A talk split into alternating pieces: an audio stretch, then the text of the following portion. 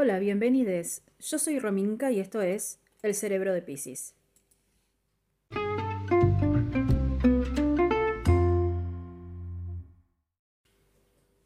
Hola, ¿qué tal? Bienvenidos una vez más al cerebro de Piscis. Esta semana tengo una invitada especial, eh, una mujer maravillosa, emprendedora. Este, y muy, muy, muy interesante para, para charlar. A mí me encanta hablar horas y horas con Mónica Lastra. Ella es counselor, eh, consultora psicológica, creo que lo estoy diciendo bien. Así que hola Mónica, ¿cómo estás? Buenos días. Hola Romy, buenos días. Bueno, gracias por la presentación. Somos amigas, Romy. Ojo que para poder charlar de todas esas cosas, hay, tiene que haber otra persona del otro lado que también tenga esos intereses. Así que gracias a vos también. Bueno, gracias. Espero, espero que sí, que sí. Hay, hay un montón de gente seguramente escuchando del otro lado que le va a encantar tu conversación. Yo estoy segura de eso. Sí, nuestra conversación. Nuestra conversación, está. Eh, Mónica, vos sos counselor. Explícame un poquito de qué se trata ser counselor. Claro, counselor. Counselor o consultora psicológica. El counseling o la consultoría psicológica es eh, una profesión de ayuda, suele decirse, ¿no? Nosotros trabajamos en el ámbito, sí, como se dice, psicológico, acompañando a las personas en su proceso, ¿no? En un proceso que tiene que ver con el autoconocimiento, ¿sí? Eh, se dice que trabajamos con personas que quizás, eh, normalmente cuando vas a ver a a un psicólogo, una psicóloga o algo relacionado, es porque tenés algún problema. En general la gente va cuando le aprieta el zapato, ¿no? Y nosotros, especialmente los counselors, trabajamos con eh, personas que están quizás atravesando las llamadas crisis vitales. Es decir, no es que tengan una patología o algún problema, digamos, que necesite ser medicado, sino que sufren por algún motivo que tiene que ver con el mero hecho de vivir, como por ejemplo una separación, un duelo, eh, el síndrome del nido vacío, cuando uno tiene hijos y los hijos se van, eh, determinadas cosas que llevan a una persona a pedir algo de asistencia o ayuda. Entonces, esto es una carrera que nace eh, de la mano de Carl Rogers, que es un, era un norteamericano, él era eh, psicólogo, psiquiatra, creo que, no, psicólogo era. Y eh, él empieza a desarrollar su propia teoría. Bueno, tendríamos que hacer historia de la psicología, pero digamos en la psicología hay, hay varias escuelas y cada una de estas escuelas tiene una idea del ser humano, ¿no? Y la diferencia, una de las diferencias importantes del counseling es que se ascribe, en se, inscribe en la, en, la, en la línea de las psicologías humanistas. ¿sí? Es decir, donde vos te focalizas más en la persona que en el problema. ¿sí? No, no ah tanto qué es, cuál es tu diagnóstico, cuál es tu problema. Por supuesto le damos importancia a eso y nosotros si hay una persona que necesita un acompañamiento psiquiátrico tenemos que derivar y somos entrenados para reconocer esto, ¿no? Pero en general se trata más bien de dotar a la, a la persona de herramientas para el autoconocimiento y el autodesarrollo. Esto, eh, ¿en, qué, ¿en qué lugares se aplica el counseling? ¿En empresas eh, eh, o en la vida particular? ¿cómo, ¿En qué lugares se puede encontrar este, counselors o, o, o, practicar el counseling? No sé, ¿cómo se dice? es una, es una, es una pregunta súper interesante porque en realidad el counseling no tiene límites. El, el counseling es como una visión del mundo, ¿no? Entonces, eh, Carl Rogers decía que en realidad lo que es sanador en una terapia eh, no es que una persona eh, te diga lo que tenés que hacer, sino que es el vínculo lo que te sana. Los counselors nos entrenamos para lograr tres actitudes. Una es la empatía, es decir, eso es súper importante, poder estar frente a otra persona, poder ponerse en, su, en su lugar sin juzgar, La otra es la aceptación incondicional, partiendo de esa empatía que vos puedas aceptar incondicionalmente a la persona que está enfrente tuyo. No quiere decir que tengas que ser amigo, amiga, no, pero sí que puedas aceptar, aunque su punto de vista sea totalmente diferente al tuyo, que esa persona vive su vida de esa forma, ¿no? Sin juzgar. Y lo último es la congruencia o la coherencia, es decir, yo tengo que ser muy consciente de lo que a mí me pasa con lo que la otra persona le pasa para que eso no interfiera, ¿no? Ah. Por ejemplo, si vos me venís a contar algo de una separación que te tiene mal y es muy similar a algo que a mí me pasó, ¿no? Muchas veces está la tendencia a darte el consejo de que hagas lo que yo hice o me pego con lo que tu experiencia con la mía y termino como dándote mi receta o, partiendo desde lo que yo siento y no desde lo que vos sentís. Entonces, hay que entrenar también eso de ser muy consciente de qué me está pasando a mí, o por ejemplo algo que vos digas que a mí me molesta, ¿no? Y que eso no interfiere en nuestro vínculo. Digo, ah, ¿por qué me molesta que Romy diga, no sé, qué sé yo, por ejemplo, de estos negros de mierda, ¿no? Y, es lo que vos pensás, ¿no? Y entonces en mi práctica profesional yo tengo que aceptarlo y, tratar de, entenderte y acompañarte desde ese lugar. Entonces, ahora, si yo a partir de, ese comentario empiezo como a, a, juzgarte o a, a, pensar, ay, qué idiota que se está, qué sé yo, ¿entendés? Eh, no te estoy, eh, no te estoy acompañando como debería. Entonces yo tengo que darme cuenta que me pasa eso, que me molesta esta actitud tuya y quizás sí yo trabajarlo con mi terapeuta para ver qué es lo que pasa, ¿no? Hay cosas que, eh, que me van a hacer ruido a mí, pero yo tengo que simplemente hacerlas conscientes dejarlas de lado mientras estamos eh, en, en nuestra charla, digamos. ¿Te, ha pasado de, de estar eh, con una persona, este, asistiendo a una persona y, decir, no, con esta persona hasta acá llegué y la tengo que derivar, porque te pasa precisamente eso de empezar a, sentir como que, no, no, o a juzgarla, o, a sentir que no, que hay como un rechazo o algo de eso. ¿Te, te pasó? ¿Te ha pasado? A mí no me pasó hasta ahora, no, no, no descarto que alguna vez me pase, pero yo tengo como una visión bastante amplia de, de, digamos, del ser humano. Yo eh, normalmente me doy cuenta que detrás de una persona con toda esa agresividad y quizás determinadas opiniones hay una persona que está sufriendo. Hasta ahora lo pude ver así. Siempre una de las preguntas que nos hacemos a lo largo de los estudios, que es un, eh, es un, es un estudio que es muy vivencial, o sea, por eso es como muy interesante, eh, porque son muchas cuestiones prácticas. Entonces vos tenés que hacer todo un trabajo personal mientras estás estudiando, eh, porque te confrontás con un montón de cosas, ¿no? Eh, bueno, eso es lo ideal, ¿no? Que la, que la carrera te atraviese, decimos siempre. Y siempre una de las preguntas es cuál sería tu límite, y es cierto, el mecanismo lo que vos decís hay que derivar. Yo hasta ahora no lo, no lo, no llegué a eso, ¿no? Pero sí, por eso lo de la congruencia hay que estar como muy atentos y atentas a dónde se te pega la historia de la persona con la tuya, porque a veces ni siquiera puede ser por rechazo, a veces puede ser que una historia te toque tanto porque vos viviste algo así, o quizás incluso vos no lo tenés trabajado, ¿no? Eh, y de repente alguien te viene con una historia y decís, uy, a mí me pasó lo mismo, yo recién me estoy dando cuenta de lo grave, ¿no? Y entonces ahí es como que también yo no estaría con la distancia necesaria para poder trabajar, ¿no? Así que por ahora no me pasó, pero sí, eh, siempre hemos charlamos entre colegas y bueno, sí, hay personas, por ejemplo, que no podrían trabajar con, eh, con eh, hombres violentos, ¿no? Que provocan violencia de género. Eh, tengo amigas también, yo viví en Alemania mucho tiempo y tengo amigas que trabajan allá y, por ejemplo, una amiga no puede trabajar con, con nazis, o sea, con, con ella trabaja con gente grande y muchas a veces le toca trabajar con ancianos, que todavía hay algunos que estuvieron con los nazis, ¿no? Que tuvieron un rol más o menos importante y bueno, ella en, ese caso no lo deriva y no trabaja con esa gente, ¿no? Pero sí. Igual no te contesté tu pregunta anterior, ¿en qué ámbito se puede eh, trabajar el counseling? El counseling es muy, por esto de las tres actitudes, eh, es como una forma de vida, ¿no?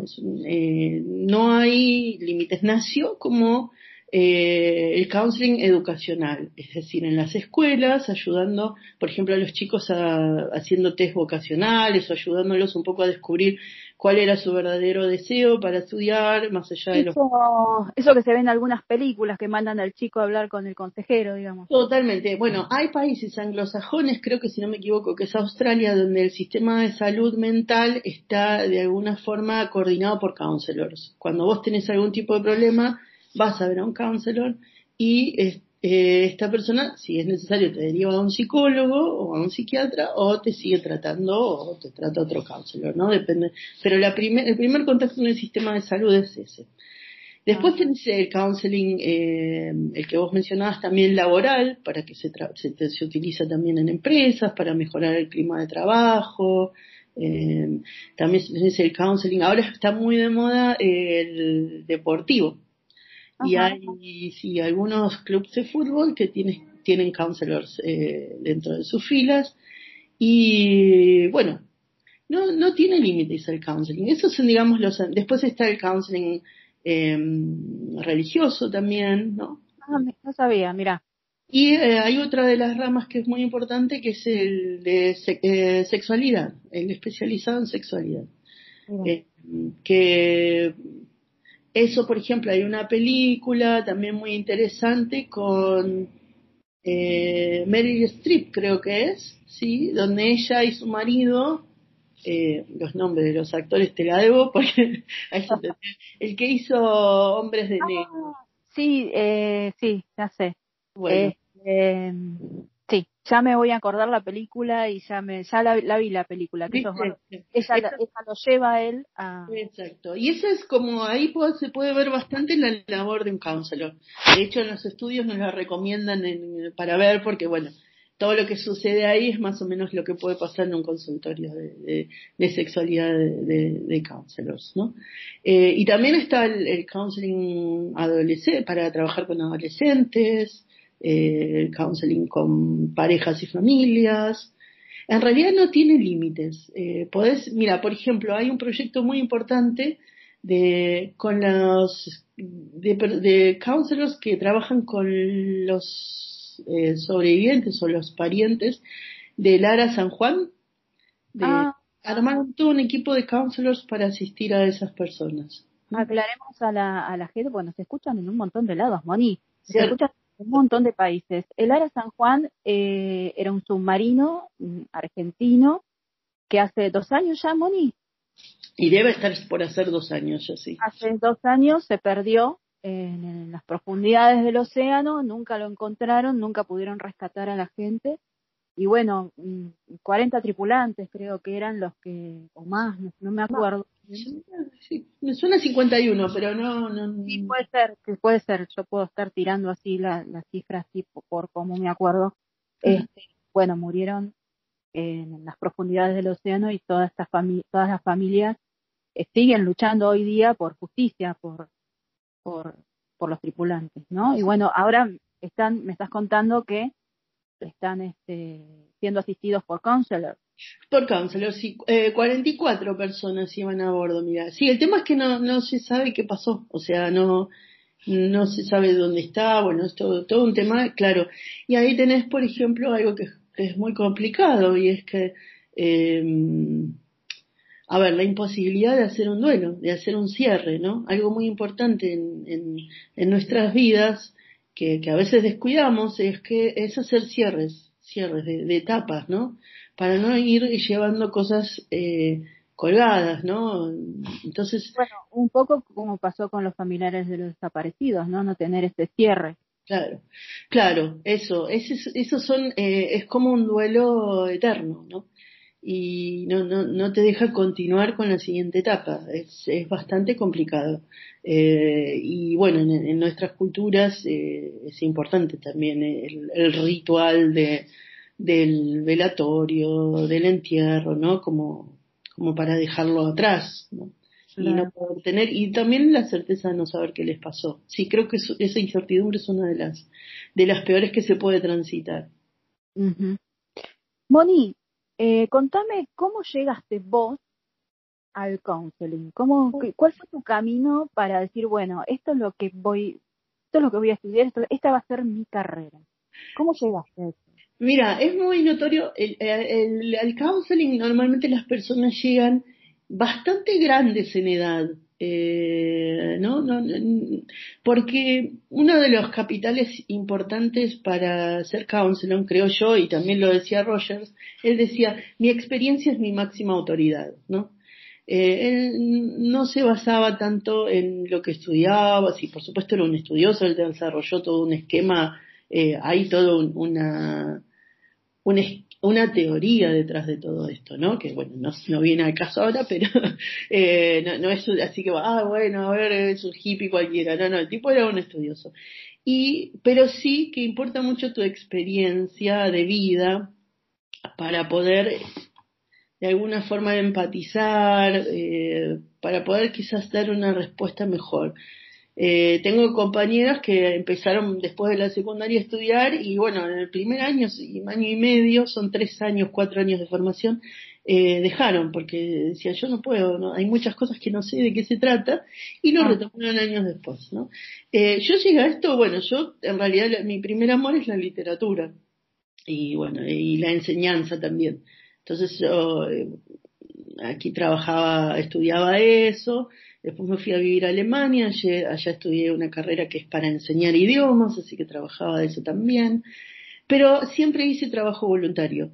Eh, cuando vivía acá teníamos un proyecto cultural en la Villa 2124, que todavía existe, que se llama Casa Cambalache, donde hacíamos talleres de arte para chicos y adolescentes, yo hacía el taller de escritura para niños, y después cuando me fui a Alemania eh, empecé a trabajar con mujeres inmigrantes este, y, eh, ilegalizadas, ¿no? Eh, mujeres de, América Latina, mujeres transexuales, travestis, en un proyecto, primero en un proyecto formal y después teníamos un proyecto, no sabe, existe también todavía que se llama Mujeres sin Fronteras y ahí dábamos ese asesoramiento. Esto me puso a mí frente a situaciones y personas que estaban en momentos complicados, ¿no? Y siempre, bueno, yo reaccionaba un poco desde mi sentido común, pero era consciente de que me faltaban herramientas, ¿no? Eh, eh, realmente es diferente el tipo de acompañamiento que se puede dar cuando tenés algún tipo de formación como esta. Estando en Alemania, me tenía ganas de hacer allá, el counseling es está muy difundido, y tienen también otras ramas del counseling. Y iba a empezar a estudiar y me volví. Me volví para Argentina y ahí comencé a estudiar eh, para ser terapeuta de vidas pasadas, ¿no? Yo empecé a trabajar también de eso, o hago regresiones a vidas pasadas. Y ahí también aparecen cuestiones que son como muy profundas, que más allá del marco de la regresión, después quedan temas abiertos, que está bueno acompañar.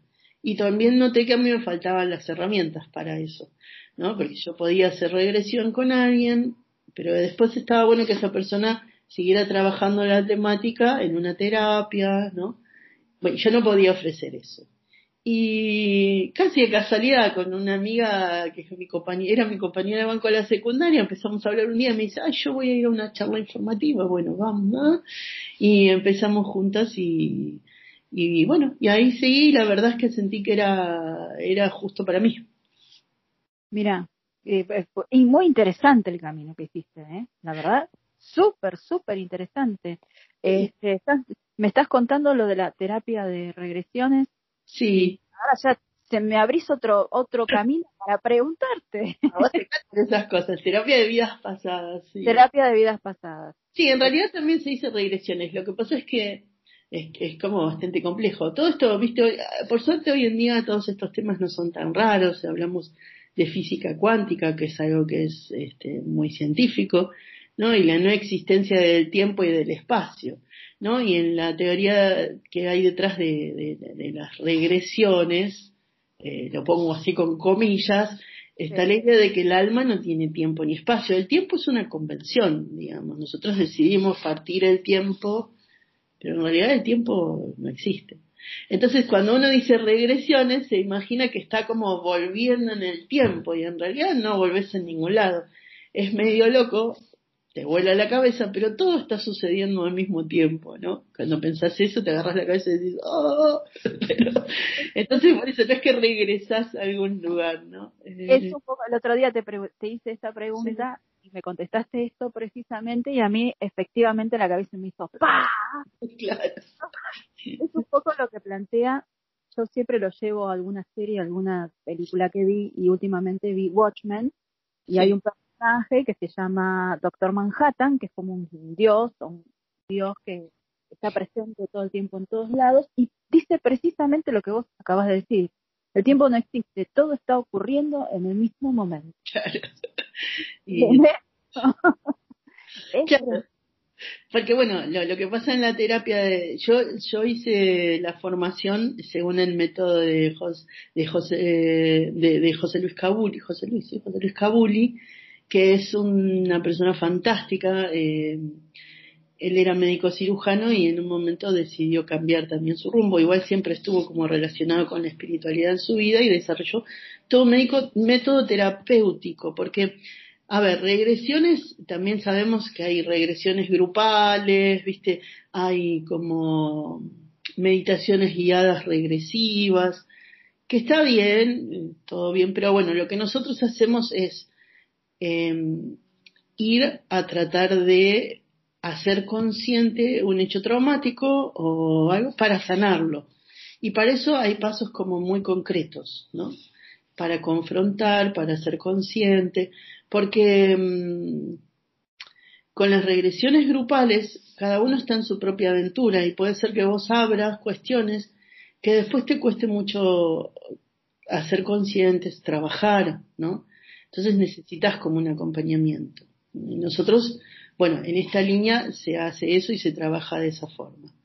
Entonces, lo que está detrás, por ejemplo, si vos, eh, yo siempre pongo el ejemplo de las fobias porque es lo más, eh, lo más claro, ¿no? Hay una persona que tiene claustrofobia, pero y nunca le pasó nada en su vida que justifique eso, ¿no? Pero sin embargo tiene un pánico tremendo y eh, a través de regresiones se puede llegar a alguna experiencia en otra vida donde esa persona, por ejemplo, murió en un calabozo eh, oscuro, en un sótano, ¿no?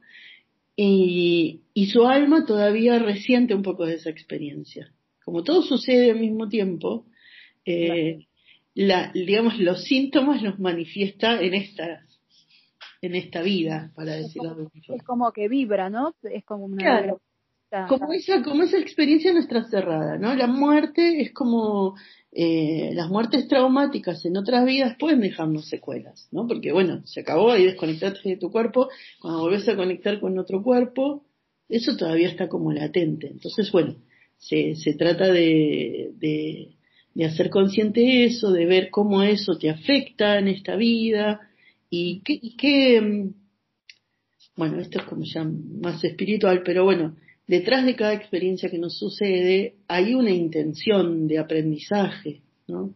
Eh, entonces, si el alma de esta persona tuvo que pasar por esa experiencia, tiene un sentido, no es al pedo, es como para sufrir, ¿viste? No, no, a ver qué es lo que tenía que aprender con esa experiencia. Y bueno, cada uno sabe, cada uno tiene una hoja de ruta y un examen propio, por eso no existen las recetas, por eso a mí me cierra todo también con el counseling. Yo no te puedo decir a vos qué es lo mejor para vos. Eh, te puedo acompañar y, y, ayudar a que vos lo descubras y también quizás eh, ver qué, qué, qué barreras te vas poniendo o quizás eh, te va poniendo el entorno, los mandatos familiares, para que vos no conectes con esa sabiduría interna. ¿no? Viste que hay una frase de Eric Fromm que dice, no busques el amor, sino busca las, las barreras que pusiste en vos para, para llegar al amor, ¿no? Algo así, parafraseando malamente, pero eh, es decir, no, no, no hay que buscarlo, está, somos, lo que pasa es que a veces hay cosas que están bloqueadas, ¿no? Se trata más como de acompañar a desbloquear y hacer conscientes automatismos, ¿no? Los mandatos familiares son una de las primeras cosas que, que nos pueden afectar y que se pueden trabajar bastante bien, ¿no? Moni, y vos con todo esto del counseling me empezaste a, a comentar y a pasar mi info sobre la comunicación no violenta. Sí, esa es una nueva etapa. Una nueva etapa. Contame qué es la comunicación no violenta. Claro, bueno, es muy interesante, eh, porque dentro de, bueno, yo eh, evidentemente es muy importante en consultorio, ¿no? La comunicación. Y también es como, se habla mucho dentro del counseling de la escucha activa, ¿no? Como escuchar a otra persona y lo que hablábamos al principio, sin esos juicios, ¿no? Que, que naturalmente emitimos. Y a veces ni siquiera son juicios negativos, a veces son positivos, pero igual son juicios. Y bueno, la, la, comunicación no violenta viene de la mano de un, de un psicólogo también que se llamaba eh, Marshall Rosenberg, eh, que estaba relacionado con, con, Rogers. Ellos se conocían o, bueno, se influenciaron mutuamente, o sea que por eso tiene mucho que ver. La comunicación no violenta parte de, la idea de que podemos, de, de, trabajar en ser más asertivos como comunicamos, ¿no? Hay cuatro, digamos, como etapas o formas de, de encarar cualquier situación que te, te cambian un poquito el, piloto automático de cómo comunicamos, ¿no? Entonces, bueno, vamos con eso y ya vas a ver que te vas a seguir dando cuenta un poquito cómo viene la mano, ¿no? Cuando vos estás con una situación conflictiva con alguien, hablemos siempre de con alguien, también puede ser que la tengas con vos, pero digamos con otra persona, hay una discusión, por ejemplo, un, un ejemplo de hoy en día para cualquiera. Vos le mandás a un amigo, un amigo, tu pareja, lo que sea, cuatro mensajes de, de, WhatsApp diciéndole algo que para vos es importante, que necesitas hablar, y te clava cuatro veces el visto, ¿no? Sí. Entonces vos ahí ya, oh, ¿qué te pasa a vos, Romy, si, haces, si te hacen eso? Está yo. Claro, pero ¿qué pensás? Eh, nada, pienso no me quiere hablar o este, tiene un problema conmigo, ¿qué, qué onda? Claro, y eso te genera, evidentemente, angustia, ¿no? Angustia, sí. Entonces, eh, la comunicación no violenta te dice, bueno, pero, pero, pero, pero. A ver, primero, veamos objetivamente la situación, ¿sí? O sea, sí vos mandaste un mensaje, necesitabas una respuesta y la otra persona no te contesta. Eso es todo lo que pasó. Ajá. No me quiere dar bola, no le importa, todo eso es el que vamos poniendo. ¿De dónde viene todo eso? De, de una emoción que a vos te provocó que esa persona no te, con, no te conteste. Cuando no te contesta una persona que para vos es importante y que necesitas, no solo te contesta, sino que te clava el visto, Vos decís, está ignorando y esto me hace sentir mal, me da angustia, me enoja, te provoca una emoción inmediata, ¿sí? Sí. Detrás de cada emoción hay una necesidad.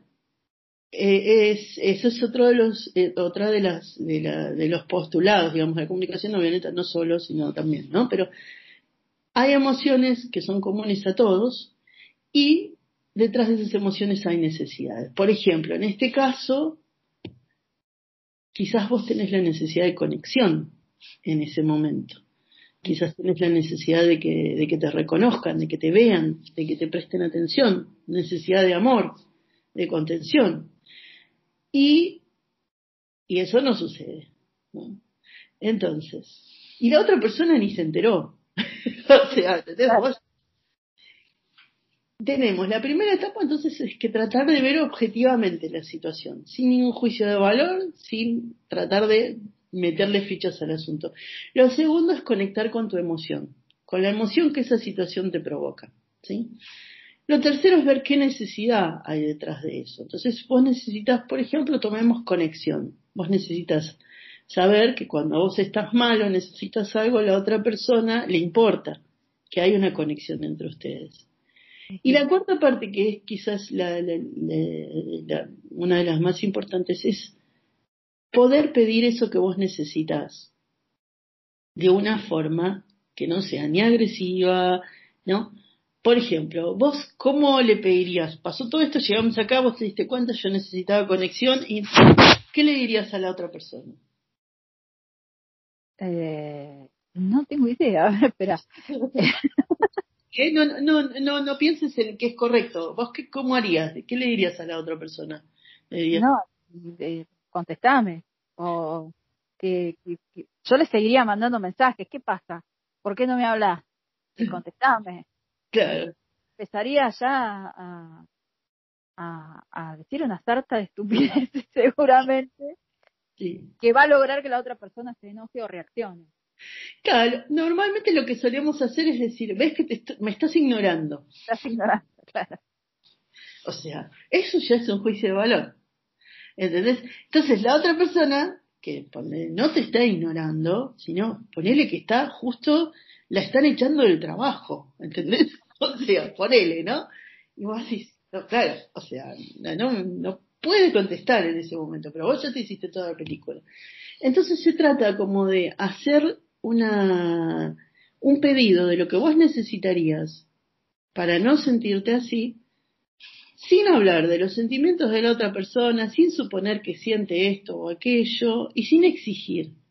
Y dentro de la comunicación no violenta se habla de que una, un verdadero pedido es aquel en el que vos podés aceptar un no también, porque si no es una exigencia. Ajá. Entonces, quizás lo que sería bueno es que vos le dijeras, no, mira, no me contestás, cuando vos no me contestás, a mí me preocupa o me angustia, o sobre todo necesito saber que estás del otro lado. ¿sí? Y si no podés, no sé, si podés, podés mandarme, no sé, algo y decirme, ahora no puedo, y, y yo sé que en algún momento vas a volver a conectarte, ¿no? Por ejemplo. Entonces ahí como que bajás un montón los decibeles, porque la otra persona dice, uy, sí, sí, ya está, en 10 minutos, en 20, no la estás cargando de todo esto. Esto es un ejemplo, ¿no? Sí. Pero lo interesante de la comunicación asertiva, la comunicación no violenta, es también que vos fíjate que en este proceso de ver qué te pasa emocionalmente y qué necesidad tenés, es un camino de autoconocimiento. Porque en el momento que vos te detenés sobre algo que está automatizado, te vas conociendo mejor y decís, ah, mira, uy, mira, yo no sabía que necesitaba tanto reconocimiento, necesitaba sentirme sentirme apreciada con tanto, viste, con tanto fervor, digamos. Claro. Yo pensé que era más independiente, ponele, ¿no? Eh, Sí. Es como muy interesante, hay una, hay un gesto que tengo un amigo que, que es, eh, porque en la comunicación no violenta hay alguna gente que está certificada oficialmente, ¿no? Es como una formación. Y él certificado, y entonces él dice, si hacemos todos el gesto de señalar con el dedo, ¿no? A alguien, y con el dedo índice, así como señalamos, me dice, vos fíjate que estás señalando con un dedo a otra persona, pero hay tres que te están señalando a vos. Así que Sí, yo escuché eso. Eso en algún lado lo escuché. Claro, ¿no? Como empezar por ahí. Creo que en estos tiempos es súper importante la comunicación no violenta, ¿no? Porque mm, con esto de la cuarentena hay muchas emociones que están como muy arriba, eh, están como muy desbordadas, estamos conectando con cosas dada la quietud, dado que no tenemos mucho tiempo para distraernos trabajando o saliendo, o no sé, no, no tenemos mucho tiempo de atontarnos, ¿no? afuera, ya que no se puede salir, entonces a, veces llegamos a- a vernos al espejo y ver cosas que quizás no nos gustan, ¿no? Entonces con estas emociones también está bueno poder reconocerlas y poder reconocer nuestras necesidades. Y ahí ya agrego, la medida de lo posible, ser nosotros los que cubrimos nuestras necesidades, no estar exigiéndole a todo el mundo que gire a nuestro alrededor, ¿no? Ujú. Eh, y Moni, y la comunicación no violenta, ¿en dónde se debería aplicar? Aparte de en uno mismo, ¿no? Eh, en los medios de comunicación, co- ¿cómo viene eso? Porque hay medios de comunicación Claro. que son bastante violentos. En todos lados, en todos lados, porque ya, eh, mira, cuando a- aquí hay, eh, hay una, una mujer que es maravillosa con quien yo hice un curso y se llama Ronnie Hausher. Eh, ella es norteamericana, está, conoció a Marshall Rosenberg y todo, y ofrece un curso que es bastante accesible, ahora los están haciendo por Zoom, pero bueno, eh, es, es interesante porque está abierto a toda la comunidad y son ocho encuentros. Y vos vas ahí y decís, bueno, nada, esto, yo cuando fui dije, bueno, esto lo voy a usar en consultorio, está buenísimo, ¿no? Claro, y cuando te empezás a detener y de repente hay ejercicios donde te dicen, bueno, contale a esta persona algo que te pasó o algo que viste, algo, pero sin emitir juicio de valor. Y vos decís, bueno, no sabes lo difícil que es. O sea, es casi imposible hablar sin juicio de valor. Es, como, y vos decís, ¿a dónde lo tengo que aplicar? En todos lados, porque todo el tiempo esto. ¿no? Había una anécdota y entonces uno le decía a la otra, bueno, eh, entonces yo estaba, estaba en mi casa, estaba cenando y de repente escucho que dos personas están gritando afuera y me asomo. Están gritando, eso ya es un juicio de valor, porque vos no sabes si están gritando. O sea, capaz que hablan siempre así, ¿entendés? Capaz que tienen, no, no es que están gritando, estar gritando ya te implica conflicto, ¿entendés? Hay, hay como, hay implicancias detrás de eso, están gritando que hacen que sea un juicio de valor, es mi opinión, ¿no? Bueno, hay un momento que decís, che, no puedo decir nada, pero bueno, no es tan, no es tan así, podemos decir lo que queremos, pero lo importante es que seamos conscientes. Para mí es un, se puede aplicar en todas partes, sería como muy beneficioso, yo creo que todo el mundo tendría que tener algún curso, alguna formación o algo de comunicación no violenta, en la escuela, por ejemplo, con los chicos, ¿no? Eh, es, es muy bueno. Yo creo que empezar ya de chicos con esto, eh, es súper interesante y beneficioso, ¿no? Y si no, en todas partes. Porque con, tu pareja, con, con tus padres, con quien sea, o sea, en cuanto, con vos mismo, porque en realidad a veces con quien más duro somos es con nosotros mismos. Sí. Entonces eh, es, es como súper interesante eso, ¿no? Porque a veces también todas estas cosas se aplican hacia afuera, pero hacia adentro no, y, y ahí hay como una especie de trampa, porque yo no puedo ser compasiva con alguien si no lo soy conmigo. Puedo amar a alguien si no me amo a mí. Porque no se puede dar lo que no se tiene. Exactamente. Entonces, es tan simple como eso. Entonces, yo, si vos me decís, yo empezaría a usar la comunicación violenta con, nosotros mismos, en la manera en que nos hablamos. Moni, ¿y esto te, te, vino eh, eh, como te viene te vino bien como herramienta para para el counseling? Sí, sí, sí, eh, y para la vida, ¿no? Pero sí, sí, sí, sobre todo porque en realidad, em, mira, yo el primer acercamiento que tuve con la comunicación no violenta fue a través de un amigo, que es un amigo iraní, que, vive en Alemania, y él es entrenador de comunicación no violenta, y es una persona amorosísima. Encima físicamente se parece a Gandhi. Eh, es, es realmente una persona muy amorosa, con sus cosas también, obvio, ¿no? Pero que se esfuerza todos los días en tratar de, de, de, contribuir a que haya un poquito más de paz en este mundo, ¿no? Y de amorosidad. El tipo lo torturaron, lo torturó el régimen de Chad de Persia, lo torturaron los talibanes, o sea, eh, casi se muere, eh, salió con vida de pedo, todavía tiene esquirlas de granada en su, en su tobillo, eh, tuvo que escaparse caminando entre Irán y Turquía con su beba de, recién nacida que no tenía para comer.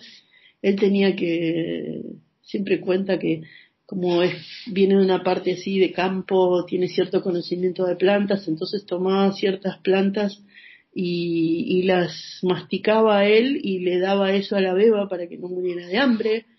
O sea, mirá las que pasó. La, qué experiencia de vida, ¿no?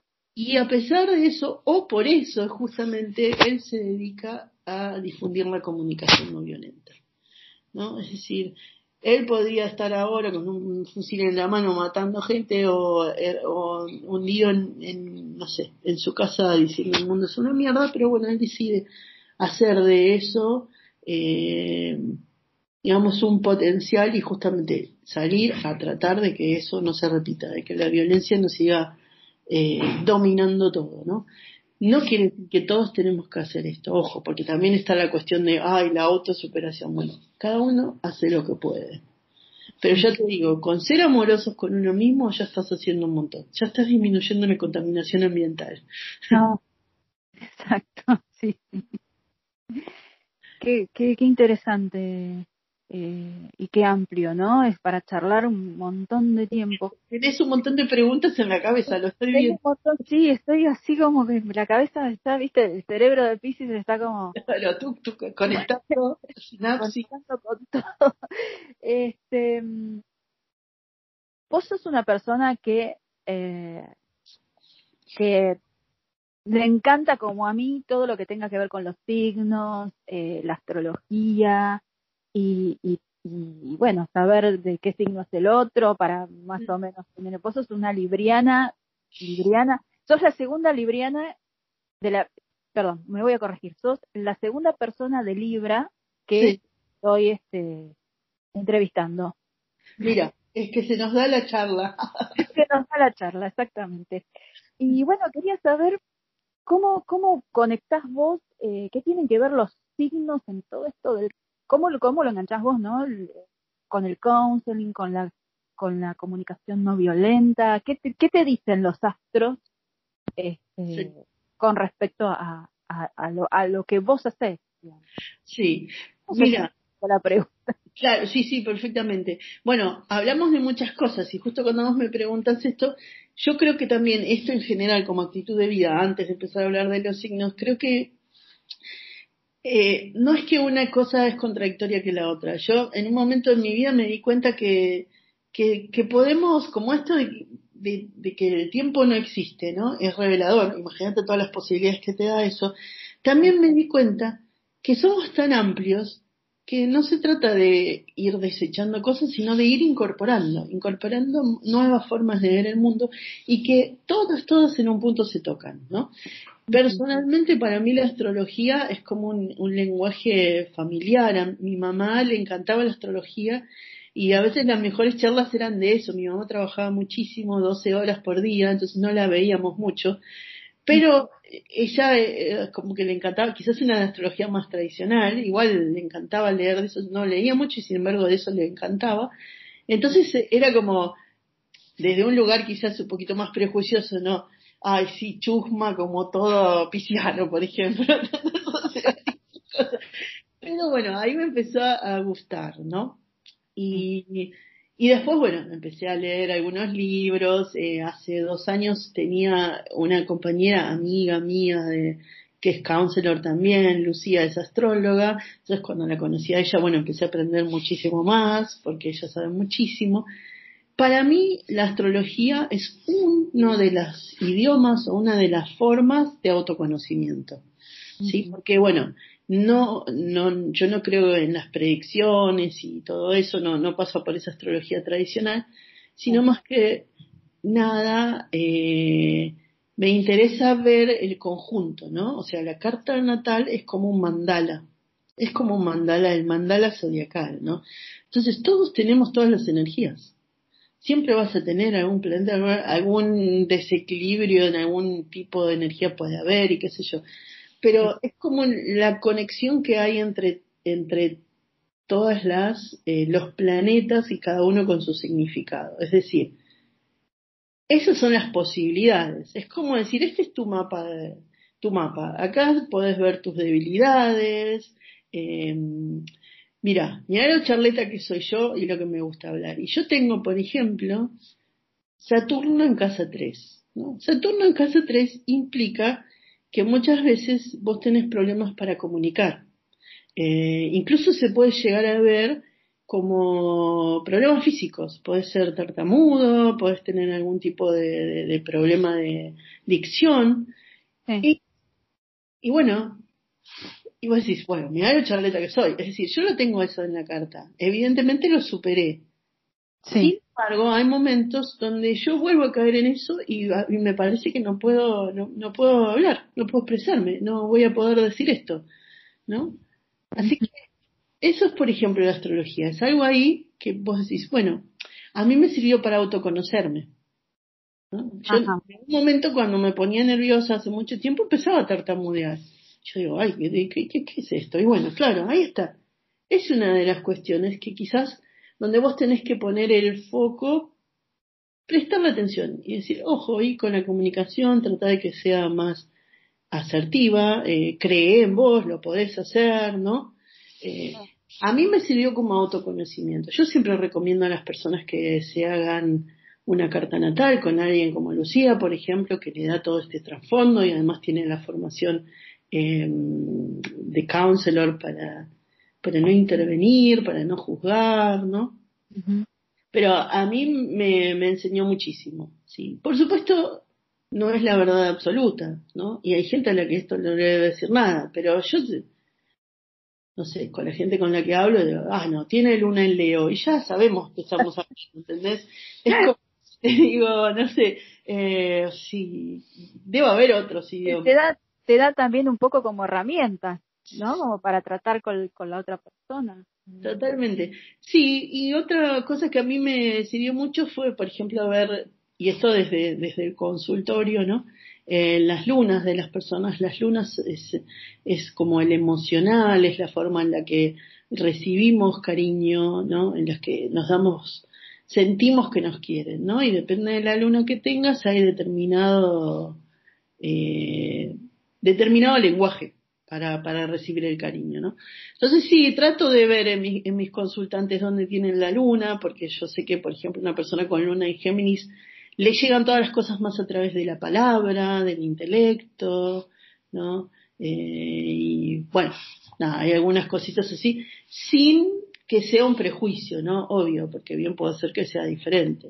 No, no, te da las herramientas de cómo llegar al, al, objetivo, digamos. Claro, y yo suelo brindarlo, ¿no? Suelo decirle a las personas, bueno, fíjate, eh, hay, hay un libro circulando por internet sobre las lunas y los ascendentes, eh, que, bueno, que cualquiera puede leer, es como una herramienta más para el autoconocimiento. Sí. Moni, este, anteriormente estábamos hablando y me comentaste sobre eh, eh, las vidas, la muerte, eh, las regresiones o, ¿cómo me dijiste? la, la, terapia de vidas pasadas. Terapia de vidas pasadas. Vos en tu carrera te fuiste te fuiste, bueno, eh, nutriendo de un montón de experiencias y eh, fuiste, te fuiste yendo para el lado de, este, de los cuidados paliativos. Sí. ¿Qué te, qué te pasó con eso? ¿Cómo, cómo, ¿Cómo llegué hasta eso? ¿Cómo llegaste hasta eso? Todo, todo, es como todo un viaje, Mónica. Es todo viaje. Es, todo, es, es que la vida de cada uno es un viaje. Viaje. Es un viaje, ¿no? Con esto de es un viaje, no, no, no, no, no hay ni más ni menos, ¿no? Con todo lo que implican los viajes. ¿Esto de, de, las vidas pasadas te fue llevando a, a, hacer counseling, cuidados paliativos? Mira, yo creo que, y te voy a contar algo íntimo y, que quizás le puede servir a, a, las otras personas. O sea, yo en realidad comienzo con todo esto que se puede llamar el camino espiritual en un sentido súper amplio, ¿no?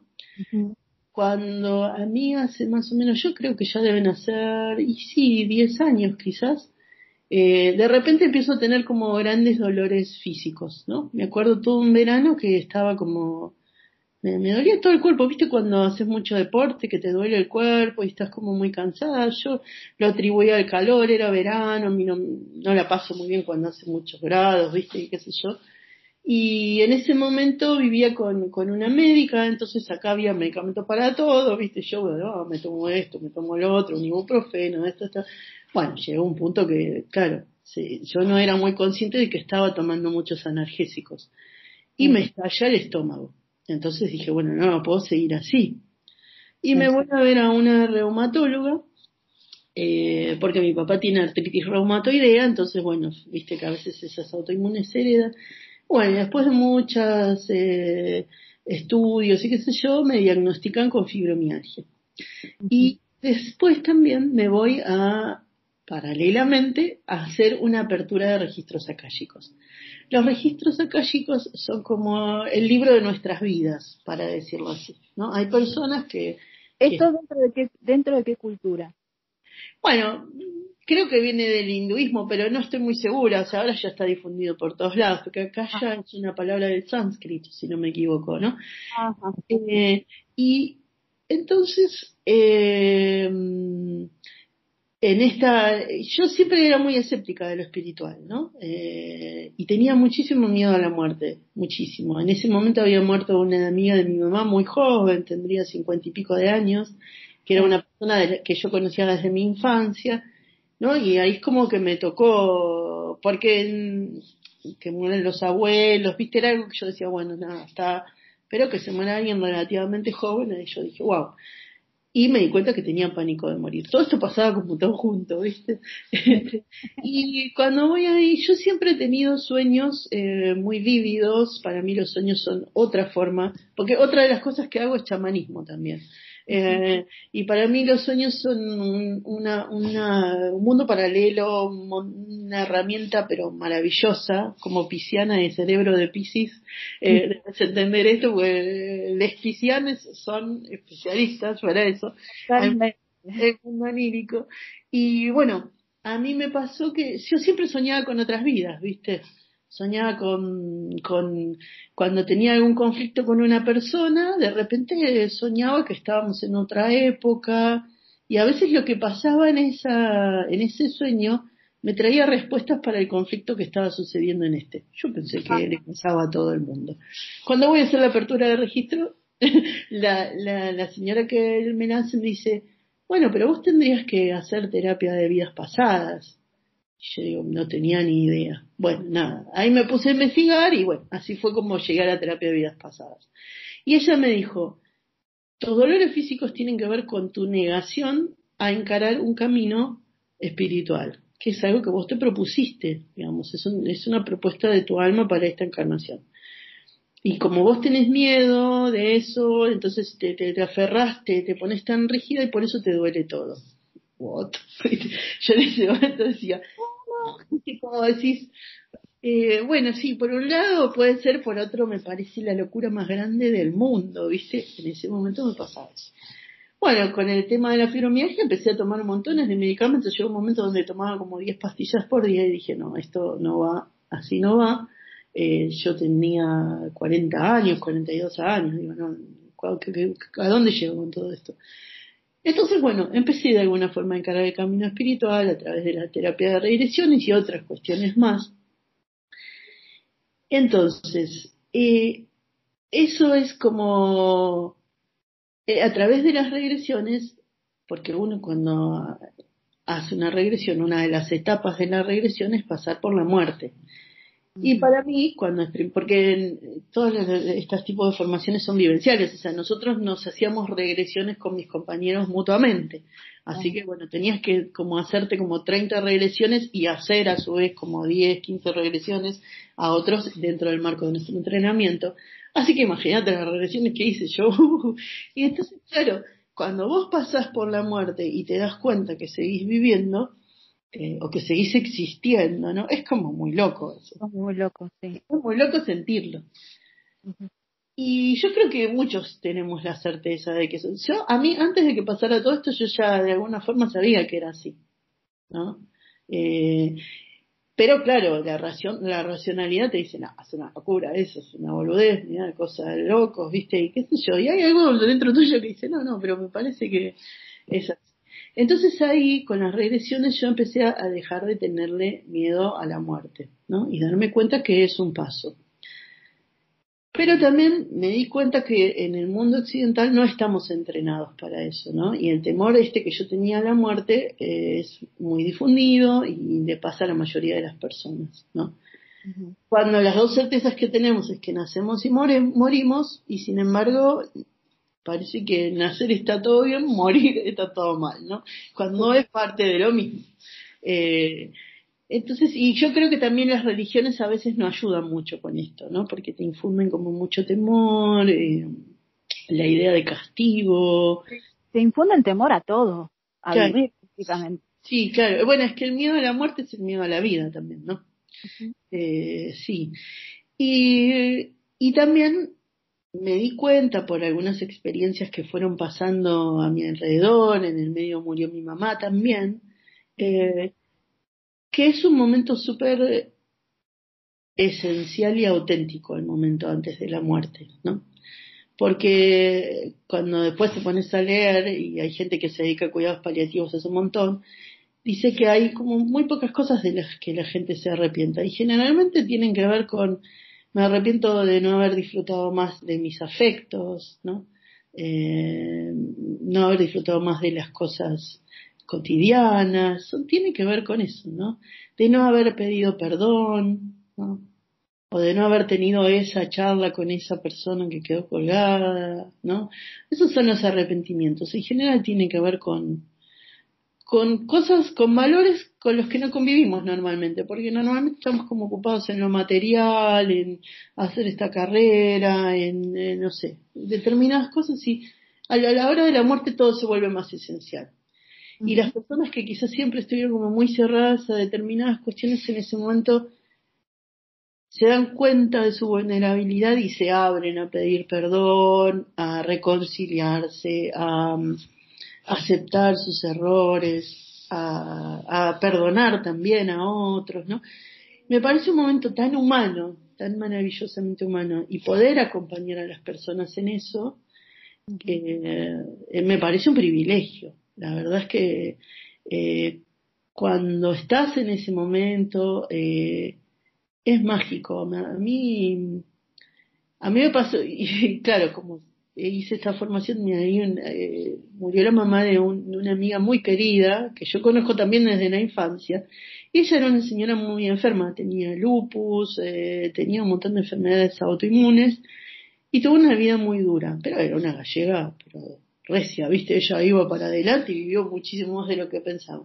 Yo no la había visto mucho tiempo, mi amiga me dice que está internada ya y, bueno, no, no con muy buenas eh, perspectivas de, de, seguir conmigo, entonces la fui a visitar y ella ya estaba en un lugar como de sabiduría para mí, ¿no? Ella siempre me decía cara de manzanita.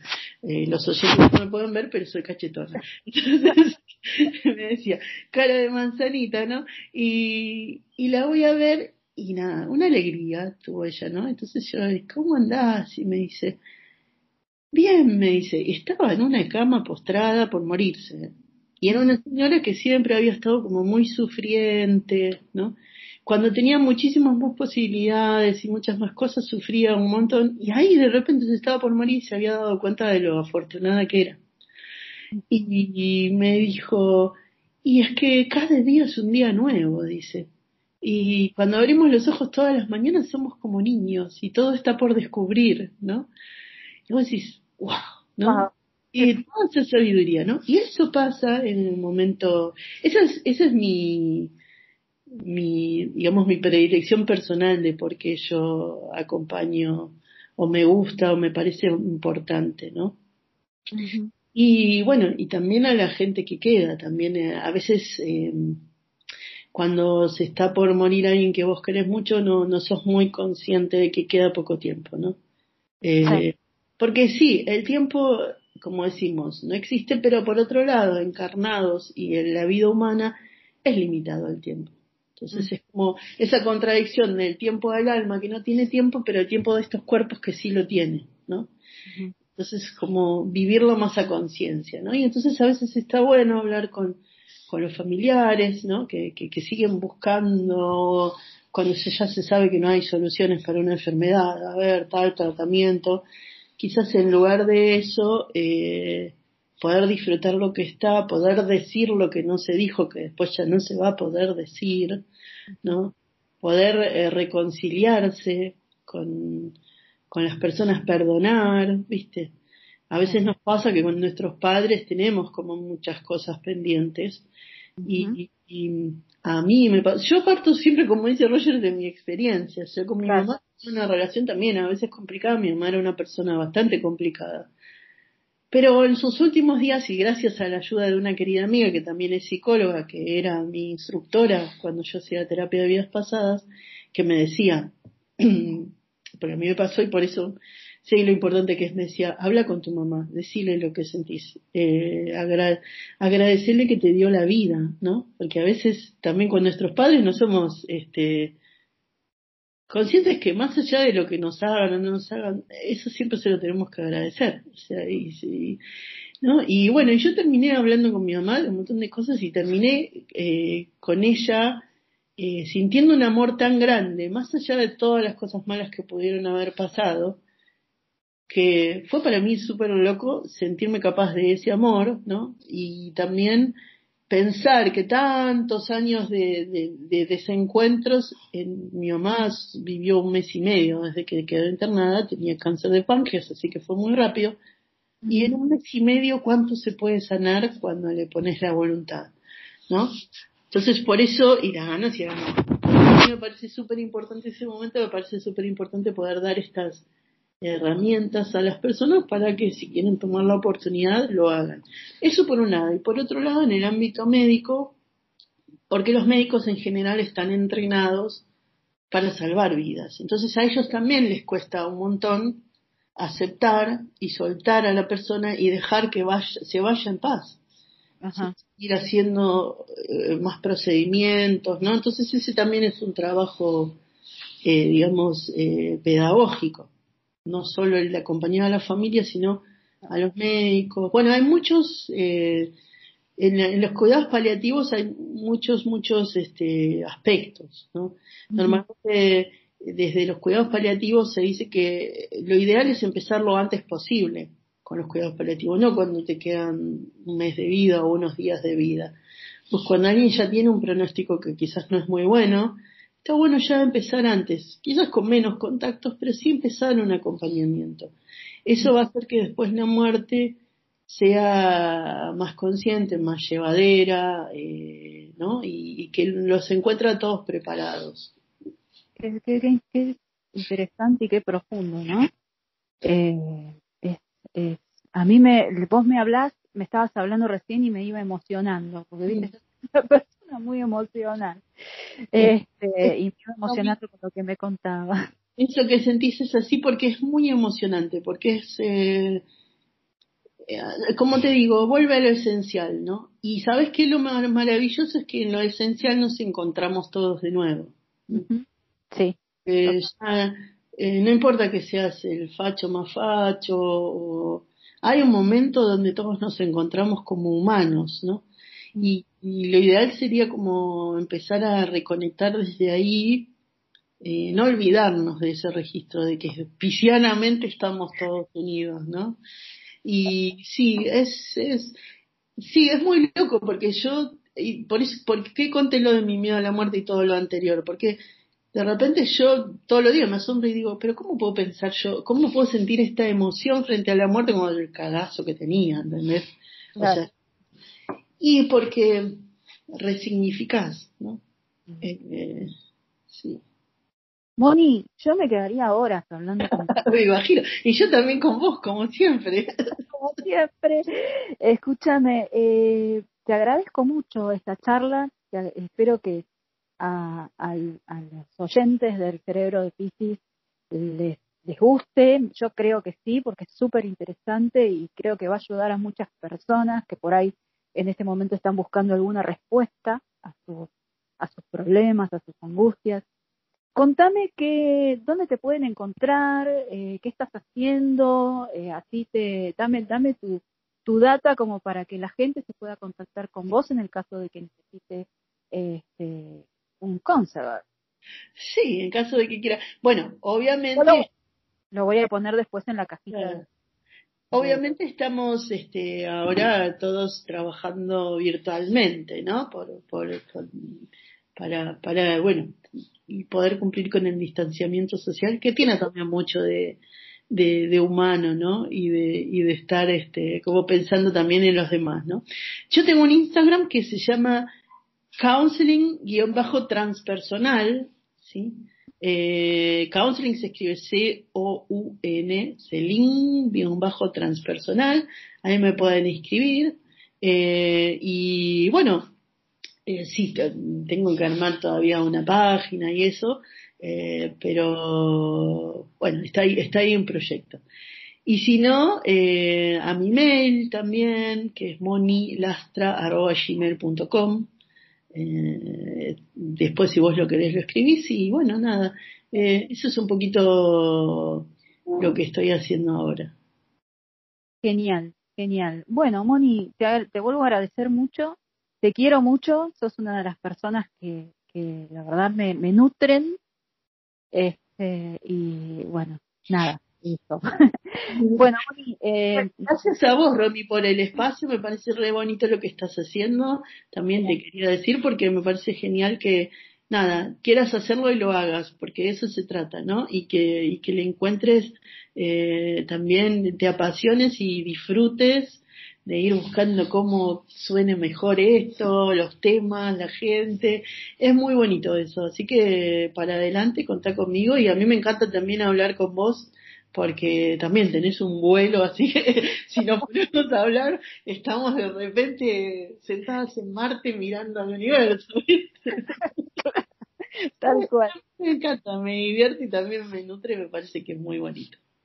Muchas gracias, Moni. Bueno, nos mantenemos en contacto, nosotras nos seguimos viendo y, nada. Eh, para la gente que escucha el cerebro de Piscis, también los saludo. Espero que, espero que pasen una buena semana y nos estamos viendo.